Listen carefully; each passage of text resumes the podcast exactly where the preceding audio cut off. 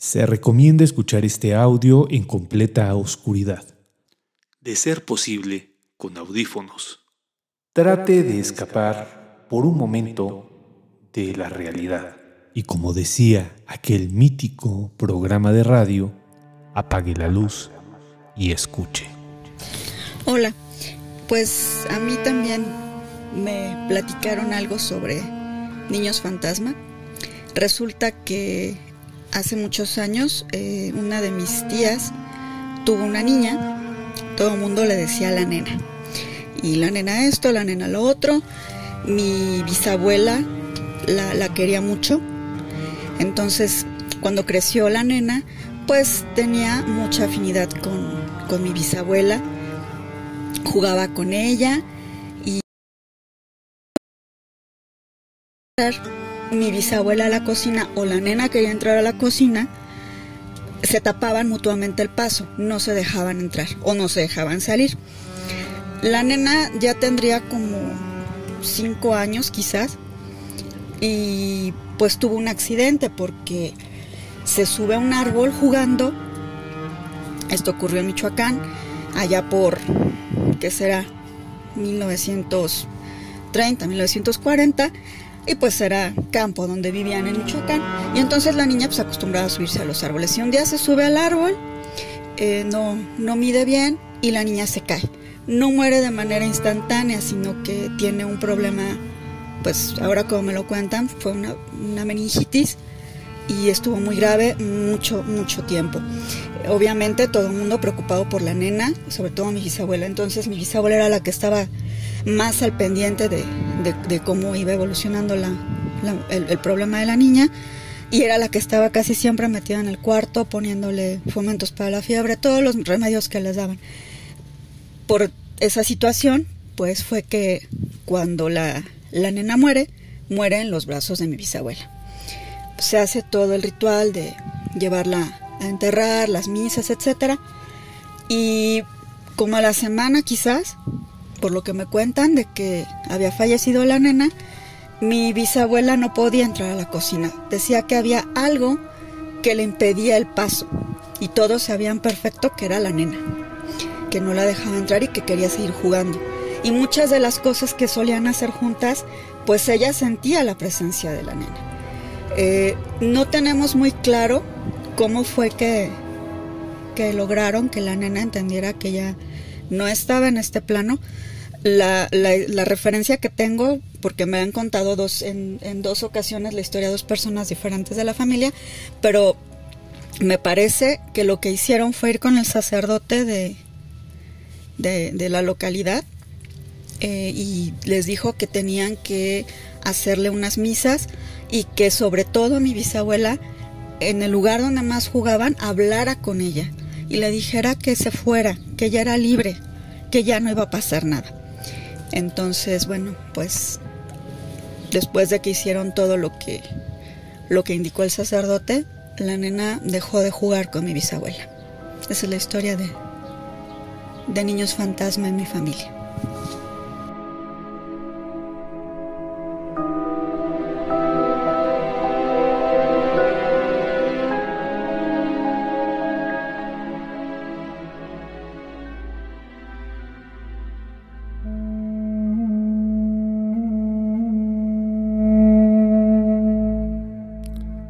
Increíble cómo se generan unos vínculos muy fuertes en la en la cocina, ¿no? Querida comunidad, es el primer momento en donde nos enteramos de que la alquimia es verdadera.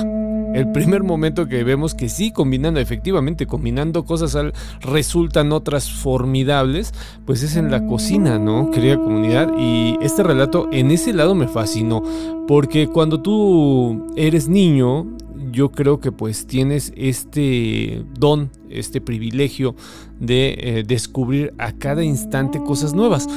No es un cliché, querida comunidad, creo que pues todos lo vivimos y hay algunos que incluso hacemos ejercicios, ejercicios para recordarlo, pero eh, es evidente, ¿no? Que todo el tiempo te está sorprendiendo. Yo creo que la cocina es un espacio formidable. Hemos platicado durante muchas, muchas transmisiones del Sensacional de Historia cómo se dan ahí cosas bien locas. O sea, la cocina es un lugar también de encuentro muy cañón y no es solamente de las realidades latinoamericanas. Yo lo he visto reflejado también en, pelis, en películas de, corte gringo, de estas palomeras o también de, de pelis que van un poquito más allá. Como la cocina es un encuentro de lo sobrenatural. Hay un encuentro con lo sobrenatural. También está la idea de los convites macabros que ya les he platicado en otras fantasmalogías, eh, en donde, bueno, pues la comida tiene poderes mágicos. Yo sé que esta nena pues estaba fascinada con lo cotidiano de la que fuera bisabuela de Arlette, eh, pero el vínculo que establecen ahí se me hace mágico, ¿no? Ahora lamentablemente esta niña muere de caída, de muerte, eh, es, una, es una muerte trágica eh, que cumple, querida comunidad, recordemos que cuando se tiene una muerte trágica, antropológicamente hablando, se puede dar el paso de eh, muerte a fantasma. Eh, si no se da la muerte trágica, querida comunidad, no, no se puede dar esta situación de, eh, de ser fantasma. Debe de tener, vamos, o sea, debe existir una deuda por la cual el, la persona que murió debe regresar. Entonces acá vemos que la muerte eh, repentina es una muerte que no es instantánea, pero que sí es apresurada. Nos dice la querida Arlet que es por una meningitis. Eh, bueno, pues ocasiona que se dé eh, pues las apariciones pero fíjense qué interesante no, no son apariciones propiamente sino son manifestaciones en las actitudes de la que fuese bisabuela de Arlet, ¿no? Que no podía entrar al espacio. Esto, por eso comencé, querida comunidad, hablando de la cocina, ¿no? Cómo eh, para volverse manifiesto y que es la niña, usa lo cotidiano, es decir, vuelve al lugar en donde se construye el vínculo afectivo que es el espacio de la cocina. Esto hay que tenerlo en cuenta porque llama mucho la atención.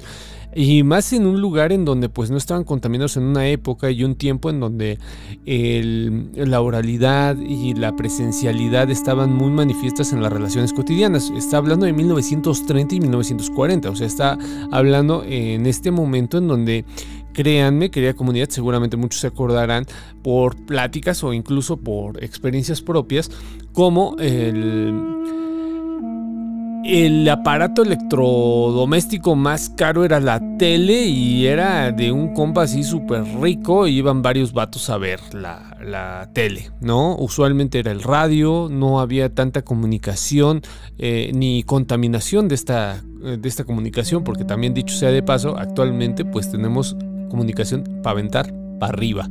Entonces, que se genere este vínculo pues tan, tan importante, eh, vamos, o sea, se, entiende por qué la niña, la nena, como le dice Arlette, se manifiesta en, la cocina. Y también me llama mucho la atención, querida comunidad, cómo el cura es el que cierra el proceso de ánima en pena. Fíjense, eh, siendo eh, estrictos, eh, ella, la, nena, no podría ser propiamente un alma en pena. En el catolicismo, al menos, no, ahorita no, les puedo asegurar si en el cristianismo, pero al menos en el catolicismo, el niño es considerado pues una persona con inocencia y los cinco años que tiene esta nena pues todavía se consideran como inocentes. Entonces eh, se, pensaba que el que moría a esta edad pues moría en inocencia. ¿Qué es esto? Que no podía eh, ser ánima del purgatorio, pero sí podría ser ánima en pena. Por eso el sacerdote, no nos dice la querida Let si era católico, pero por los años que nos está hablando, que es 1930-1940, muy seguramente era católico. Por eso le dijo, ¿sabes qué? Mira, ve al lugar, y qué interesante, porque es, eh, de hecho es un sacerdote muy raro el que nos cuenta Arlet. Ve al lugar en donde más jugaban, nuevamente la cocina, toda apunta a la cocina y dile que descanse. Me imagino a la bisabuela de Arlet en este momento no se le pone como que mucha tela de juicio lo que te manda el cura. Entonces yo creo que sí lo hizo. Yo creo que sí llegó en este momento a despedirse y que ahí, bueno, pues la nena en términos antropológicos e históricos pasa de ser ánima en pena a fiel difunto. Las misas es muy importante, querida comunidad, porque las misas es eh, la forma tradicional que tiene el catolicismo para que cesen las, las, apariciones. Es decir, si ustedes se encuentran, por ejemplo, son católicos y se encuentran en esta situación de que eh, se está presentando alguna manifestación o piensan que se está dando, bueno, pues las misas es el recurso más eh, usado, eh, incluso yo creo que es como que el, único que se tiene realmente por la ortodoxia católica. Eh, hacer las misas es un verdadero clásico y más cuando son ánimas del, purgatorio. De hecho, las ánimas del purgatorio se manifiestan expresamente a pedir misas. Entonces, muy, muy interesante. Eh, vamos, me, gustó muchísimo y bueno, pues también nos habla un poco del México del que venimos, ¿no? De este México que se está construyendo en el siglo XX, 1930, 1940, que nos habla la querida Arlet, pues es un momento en donde está la expansión de la ciudad a lo que da y bueno, pues eh, se está reconfigurando México que, va a terminar siendo lo que actualmente vemos, ¿no? fíjense cómo cuando no estaba tan contaminada la sociedad de comunicación, de medios y de redes sociales, pues las apariciones eran un poco más claras.